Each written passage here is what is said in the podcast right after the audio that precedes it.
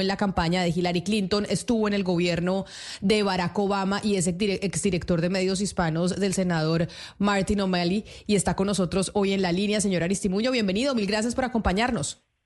Gracias, Camila. Siempre un placer estar con ustedes. Pues mire, señor Aristimuño, nosotros aquí desde afuera, viendo las elecciones en los Estados Unidos y estas primarias demócratas en el estado de Michigan, pues se ve obviamente que Biden no tiene competidor.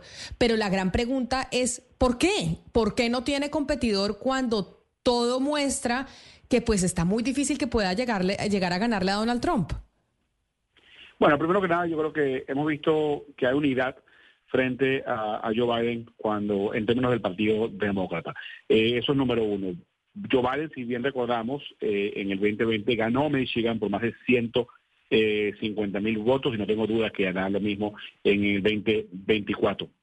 Eh, las encuestas pueden decir una cosa, las encuestas obviamente están muy, muy, muy cercanas para una elección en noviembre, pero tenemos que recordar que Donald Trump es un candidato derrotado, derrotable también, ya, ya se derrotó, ya, ya perdió en el, en el 2020 y, no tengo dudas que va a perder en el 2024. Si vemos la economía, que es lo más importante, el factor más importante, yo diría, para un votante en Estados Unidos. La inmigración ciertamente es importante y otras cosas es importante, pero la economía, vemos que la gasolina ha bajado de 5 dólares a 3 dólares, sabemos que la inflación estaba en 9%, hace un año ya está en 3%, o sea, las cosas van en, una buena dirección. No estamos todavía donde queremos estar, ciertamente Joe Biden reconoce eso, Joe Biden no solamente ha ayudado a esta economía, pero ha ayudado a millones de venezolanos con el TPS, cubanos, nicaragüenses, eh, etcétera. Y como estaba diciendo en el programa hace unos minutos, va a la frontera una vez más para reafirmar el, el commitment que tiene no solamente con los oficiales de la patrulla fronteriza, pero también con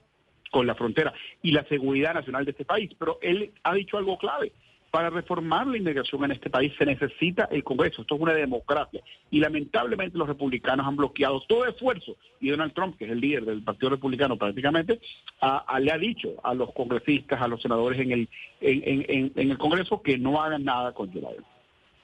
Ahora, don José, hay algo que llama la atención y tiene que ver la diferencia de votos que se puede dar en el mes de noviembre si Donald Trump y Joe Biden son al final los candidatos de ambos partidos.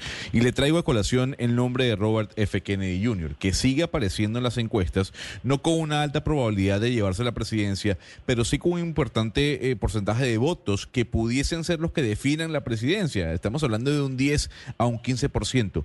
Desde el Partido Demócrata, siendo el señor Kennedy demócrata le, le, preocupa ese porcentaje de votos y que es por ese porcentaje se pierdan las, elecciones? ciertamente, ciertamente es, preocupante. Yo espero que eh, Robert Kennedy eh, haga lo correcto y se retire de esta contienda en, un momento apropiado antes de noviembre. Eh, vamos a ser claros, y lo digo con todo respeto, aunque él es, es Kennedy, tiene el apellido Kennedy, la familia de Kennedy no apoya la candidatura de, de Robert Kennedy y piensan que es un error. No solamente pudiera ayudar, potencializar eh, a un posible eh, Donald Trump. Y, al final del día no, no yo, yo me atrevo a decir que es demócrata en algunas cosas, pero no, no, no totalmente. Yo diría que es independiente, como le he dicho, inclusive creo que dice que va a formar un nuevo partido y que se va, va, a correr como, como independiente. Sí es preocupante, eh, eso que, hay que admitirlo. Yo espero que Robert Kennedy no, no llegue este, o trate de llegar a noviembre, porque vamos a ser claros, no tiene chance de ser el próximo presidente de los Estados hay un voto que cada día coge más peso, que somos nosotros, los latinos eh, y los latinos migrantes, eh, pues que van a vivir a los Estados Unidos. Quería preguntarle si posiblemente lo que hasta ahora ha sido un fracaso con la política con Venezuela, quizá algún coqueteo con Cuba, pocas visitas que Biden ha hecho a América Latina en estos cuatro años, puede afectar ese voto que, es tan importante para los demócratas? ¿O, no ve que haya afectado eh, en ese tema? 100% va a ser clave, el voto latino va a ser clave. Eh, recordemos que más del 60% de los latinos apoyaron a Biden en el 2020, más del 70% apoyaron a Hillary Clinton. El voto latino, la mayoría se ha ido con, los demócratas y yo tengo la dicha que hagan lo mismo en este noviembre. Biden desde el principio ha buscado de bajar la tasa de desempleo para los latinos ha ayudado a los latinos a que empiecen sus propios negocios gracias al eh, Small Business Administration, la administración de pequeños negocios, y obviamente ha ayudado también a varios eh, miles de estudiantes latinos en Estados Unidos a, abordarle eh, su deuda estudiantil. Entonces este presidente está con los latinos, ha estado con ellos el primer día que, que, que, se juramentó. Y este primer día también, efectivamente, lo primero que puso la mesa fue una reforma migratoria para ayudar a nuestros hermanos eh, indocumentados en este país que quieren ser americanos, que ya aportan eh, a este gran país en ¿Pero usted cree que la, fallida negociación con Venezuela no, no, le va a restar ningún voto a los demócratas? Digamos, no, el efecto es cero de ese tema, en su opinión. Es, es, una, es, una, pregunta muy clave. y Yo creo que primero que nada, eh, y yo soy venezolano y le digo con todo respeto, el voto, el bloque de votantes eh, venezolanos en la Florida es pequeño en relación al voto mexicano, eh, por lo menos, o al voto cubano. yo creo que hay, de cierta manera, un error de parte de mis hermanos venezolanos que piensan que Donald Trump iba a ser el salvador de Venezuela y no lo hizo. Vamos a hacer, vamos a ver claro, la situación en Venezuela ha empeorado. Eh, y, y, Joe Biden ha dicho desde, el primer día que, que, quiere ayudar, pero eso, eso es algo que número uno no va a ser como una invasión eh, militar. Ciertamente lo que ha hecho Joe es ayudar a los, a los miles de venezolanos con el TPS para que puedan venir a este país mientras que se arregla la situación en, en Venezuela y llamar siempre a una elección abierta una elección eh, transparente, donde todo candidato, inclusive María Corina Machado, eh, puedan puedan participar. Pero yo creo que el voto eh, el voto venezolano es, pequeño en los Estados Unidos, pero le digo a esos venezolanos que nos están viendo en, en este programa, vean uno a uno de cuál es el candidato realmente que ha ayudado a Venezuela y ese candidato, en mi opinión, ha sido Joe. Sí, señora Aristimuño, claro que es que no es solamente el voto venezolano, sino el poder que tienen las voces venezolanas, eh, el poder de, expansión. Y sobre comunicaciones le quiero preguntar precisamente, y es por lo siguiente, porque eh, la campaña de Biden, usted ve cualquier olvido en Biden e inmediatamente todo el mundo lo sabe porque le ponen una lupa encima. Cualquier, cualquier error pequeño de Biden inmediatamente tiene la lupa. Pero Donald Trump en plena campaña dice datos falsos, se le equivocan, eh, se le equivocan, dice nombres equivocados. Eh, el otro día en Iowa, por ejemplo, se le olvidó en cuál ciudad estaba. También tenía olvidos. Y no sé por qué la campaña de Biden no saca provecho de eso. Es decir, ¿qué, está pasando con esa campaña? Que Trump está haciendo absolutamente todo por aprovecharse de los errores y uno ve que la campaña de Biden como que no como que no arranca sacando provecho también de los olvidos y del estado cognitivo de Trump. Sí, deberían hacerlo más, deberían hacerlo más, estoy de acuerdo contigo al 100%. Lo han, lo han estado haciendo de una forma eh, más amplia en, las últimas semanas. Si ven y los invito a que vayan a las redes, no solamente de Joe Biden, eh, del presidente, pero que también vayan a, a, a, a las redes de, de Biden Harris, eh, creo que se llama Rapid Response, response, este, respuestas rápidas, eh, donde, donde se burla muchísimo del expresidente Trump. Le hacen esto, lo que tú estás diciendo, de señalar, reafirmar eh, los errores que ha hecho el expresidente durante mucho, mucho tiempo. Pero sí es algo yo creo que tienen que amplificar más, ciertamente. Un, un, un segundo mandato de, de, de, Donald Trump sería muy peligroso, no solamente para Estados Unidos, para Latinoamérica y para el mundo. Vamos a hacer claro que la OTAN, que es una, una alianza de múltiples países eh, en todo el mundo, es algo clave para nosotros, no solamente lo que está pasando con Rusia, lo que está pasando con Ucrania, eh, etcétera. Y Donald Trump ha dicho, no quiere ayudar a OTAN, no quiere darles más dinero, quiere prácticamente eh, visualizar a los Estados Unidos de América, sería algo terriblemente peligroso para nuestro país. Sí, señor Aristimuño, sabiendo que las encuestas muestran que Trump le ganaría a Biden y que lo que afecta a Biden, que es pues el manejo de las guerras, su edad, su aparente disminución de capacidad mental, va a ser muy importante a quien escoja como fórmula vicepresidencial. ¿Quién puede contrarrestar eso que, que, debilita la campaña de Biden, teniendo además en cuenta que, que su vicepresidenta Kamala Harris pues no despertó ni la emoción ni el respaldo que en algún momento se pensó?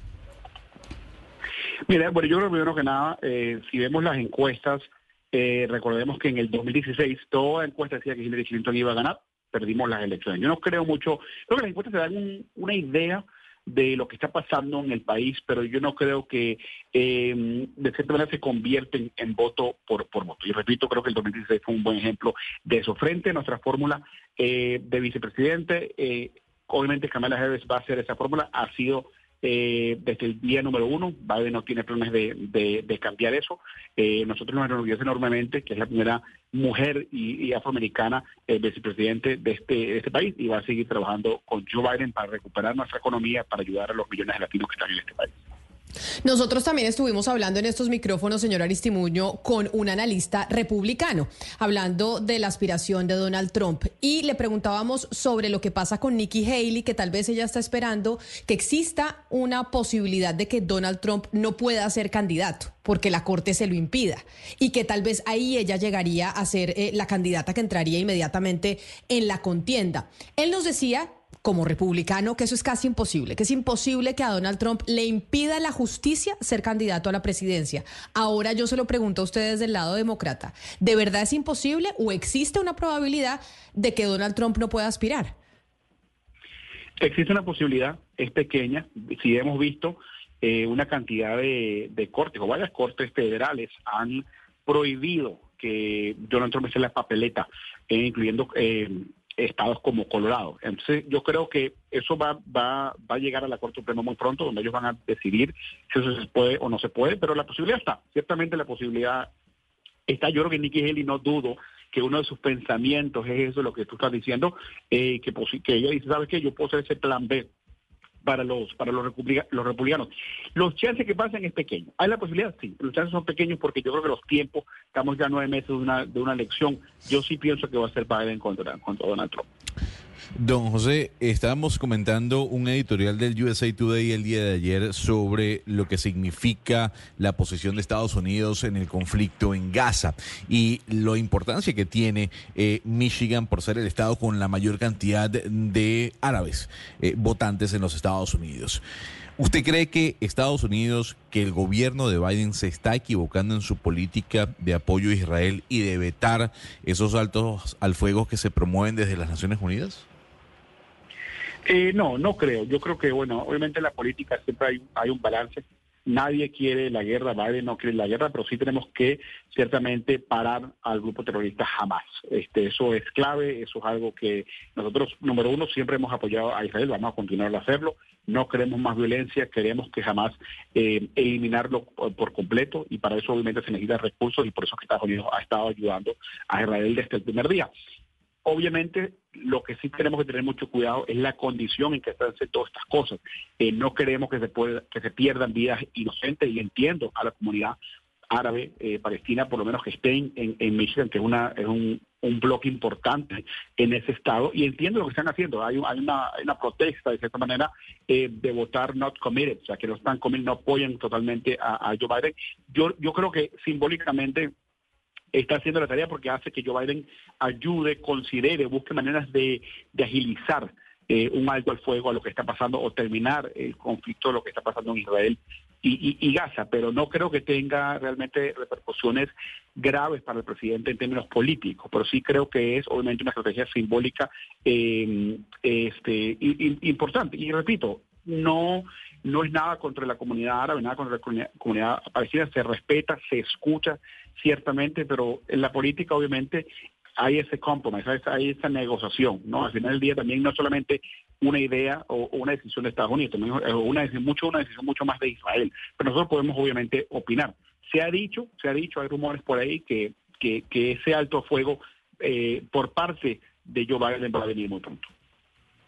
Pues señor José Aristimuño, mil gracias por estar con nosotros hablando.